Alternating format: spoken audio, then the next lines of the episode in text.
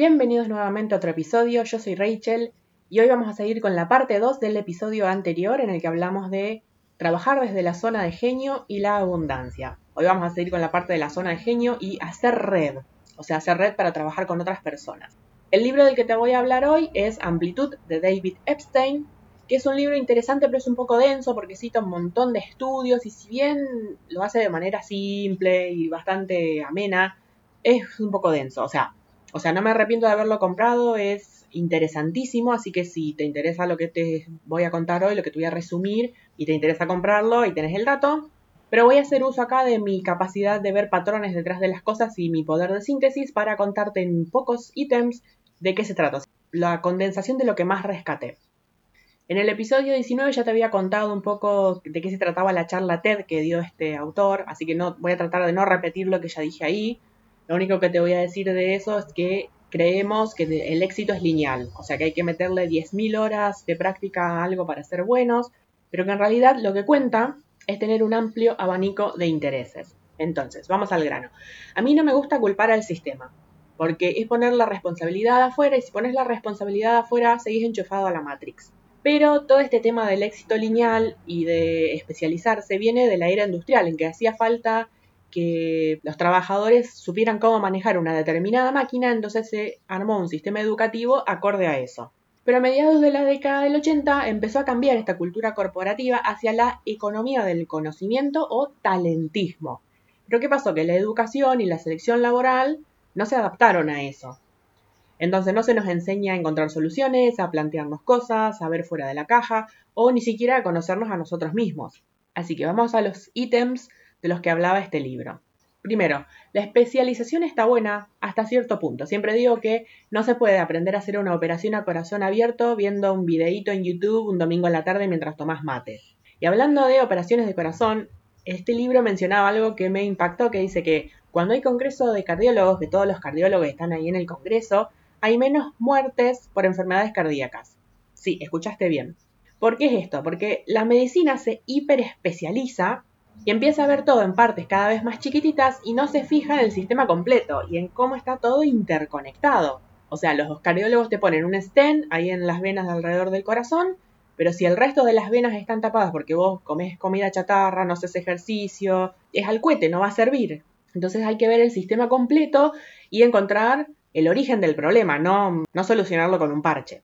Y además los expertos más especializados pueden ser tan estrechos de miras que cometen más errores. A mí me da la sensación de que la especialización es como ponerte una caja en la cabeza y hacerle un agujerito, ¿no? Y solo ves lo que ves por ese agujerito. En cambio, si te sacas la caja de la cabeza, podés tener una vista un poquito más panorámica y detectar más información para tomar decisiones.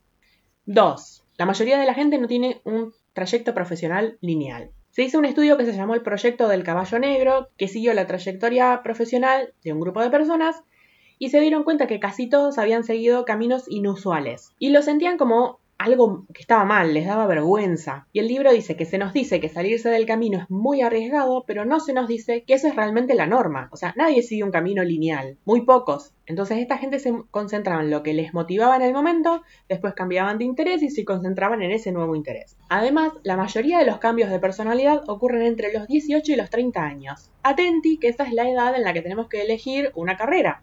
Entonces es obvio que más adelante vamos a cambiar de rumbo porque vamos a ser una persona diferente. El libro dice, no te voy a ir mencionando quién dijo qué frase porque si no te voy a aburrir, te voy a estar nombrando pequeñas frases del libro. En una parte decía, aprendemos quiénes somos solo a través de vivir y no antes. O sea, aparte de 18 años, recién empezamos la vida. ¿Qué vamos a saber quiénes somos? Pero bueno. 3. El entorno también influye. Siempre digo que no somos islas, somos como células en continua osmosis. Entonces, propone plantearse las situaciones con el planteo sí entonces. Por ejemplo, si estoy en una fiesta, entonces parezco introvertida. Si estoy en un grupo de trabajo, entonces parezco extrovertida.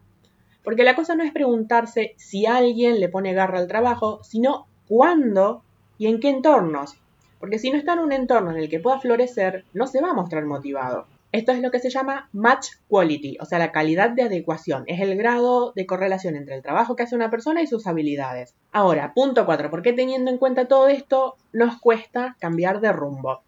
Entonces también hace rato, por allá por fines de diciembre, te compartí una frase de Seth Godin, que estaba también en este libro, que dice, fracasamos cuando permanecemos en actividades que seguimos haciendo solo porque no tenemos las agallas para abandonar. Directo al cuore, ¿no? Saber cuándo abandonar es una ventaja estratégica, pero una vez que hemos invertido tiempo y dinero en algo, nos cuesta dejarlo porque eso significaría que hemos perdido tiempo y dinero, aun cuando ya no funcione más. Pero todos estos estudios que mencionaba el libro descubrieron que una de las paradojas de la innovación es que los grandes descubrimientos ocurren cuando vas por un camino, pero luego tomas un desvío y comenzas un nuevo camino. Entonces había un estudio que buscaba innovadores seriales y empezaron a ver, bueno, a ver cuáles son las características de las personas que hemos seleccionado que son innovadores seriales. Y decía, alta tolerancia a la ambigüedad, pensadores sistémicos, conocimiento técnico adicional de campos periféricos, buscadores de nuevos usos a lo disponible, adeptos a utilizar analogías en los procesos de invención, habilidad para conectar puntos de información en nuevas formas, sintetizar información proveniente de muchas fuentes, amplio rango de intereses, necesidad de aprender significativamente de varios dominios y necesidad de comunicarse con expertos técnicos de varios dominios. También este estudio descubrió dos cosas, que los innovadores seriales sienten que con los criterios de contratación de las empresas los descartarían y que la mayoría se sintió frustrado en la escuela. Punto 5, este es interesantísimo. Es más probable que resuelva el problema alguien que no es un especialista en ese tema. Entonces, en los años 60 se descubrió una cosa que se llama pensamiento lateral, o sea, formas de reimaginar la información en nuevos contextos, incluido el hecho de unir conceptos o dominios distintos para darle a las viejas ideas un nuevo uso. Sería como la tarea de usos alternativos de la psicología, por ejemplo, esto que te dicen, bueno, tenés un ganchito, un clip de estos para agarrar las hojas, ¿qué otro uso le darías? Tenés un ladrillo, ¿qué otro uso le daría que no sea obviamente ladrillo, construir casa? No, dale otro uso que no sea el obvio. Entonces, las soluciones a muchos problemas no surgen de la gente especializada, sino de gente de fuera de la industria, porque justamente pueden ver las cosas fuera de la caja. Por ejemplo, una empresa química puso al conocimiento del público en su página web problemas a los que no le había podido encontrar solución y alentaban a la gente a que les mandara respuestas. Y recibieron, recibieron respuestas hasta de abogados. Entonces, algunas frases que decían en el libro. No creo que la experiencia tenga mucho mérito. Es difícil solucionar un problema utilizando métodos ya conocidos porque necesitamos más soluciones creativas. Después un científico que le dice siempre a su equipo de trabajo, siempre le digo a la gente de mi equipo que lea algo todos los días, que esté fuera de su ámbito.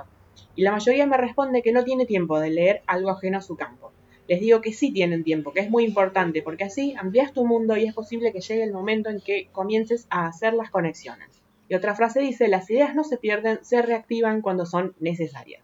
6. Rodearse de personas que conocen de los temas que responden a tu pregunta ayuda. Se ha comprobado que los equipos de trabajo más exitosos son los que sus integrantes como que se van cambiando, van rotando de departamento y van haciendo nuevos colaboradores. En cambio, los que siempre trabaja el mismo equipo con las mismas personas no son tan creativos. Resulta que al tener experiencia en varias disciplinas se pueden detectar patrones familiares y se pueden tomar mejores decisiones para evitar seguir siempre con las mismas soluciones que ya no funcionan. Otra frase, la creatividad humana es un negocio de importación y exportación de ideas. Pero ¿qué pasa? Que este trabajo que crea puentes entre distintos campos de conocimiento es menos probable que consiga financiación, menos probable que aparezcan publicaciones prestigiosas, más probable que sea ignorado inmediatamente después de ser publicado, pero tiene más posibilidades de ser a largo plazo un artículo de éxito que contribuya al conocimiento humano. O sea, en resumen, tenemos que cambiar la forma de trabajar y el sistema educativo. Ustedes ya saben que yo no soy fan para nada del sistema educativo. Es un trabajo un poquito titánico, pero hay que hacerlo. Y volvemos acá a la astrología. Acuario es esta energía de trabajar en red, de personas diferentes pero que tienen un proyecto en común y del intercambio de ideas. Acuario también es el signo de la autenticidad, de ser uno mismo, de no hacer lo que hace todo el mundo. Entonces, para resumir tanto el episodio anterior como este, tenemos que trabajar desde nuestra zona de talento, nuestra zona de genio.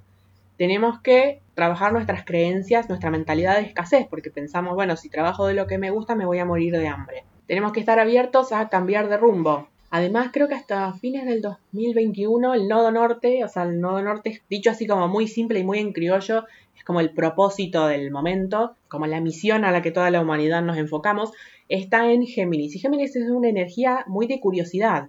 Imaginen Géminis esa etapa de los chicos cuando tienen, no sé, 3, 4 años, les contás algo y te dicen ¿y por qué? Y les respondes ¿y por qué? ¿y por qué? ¿y por qué? Preguntar, atreverse a ser curiosos. El nodo sur está en Sagitario, Sagitario es el, en energía baja es el me las a todas.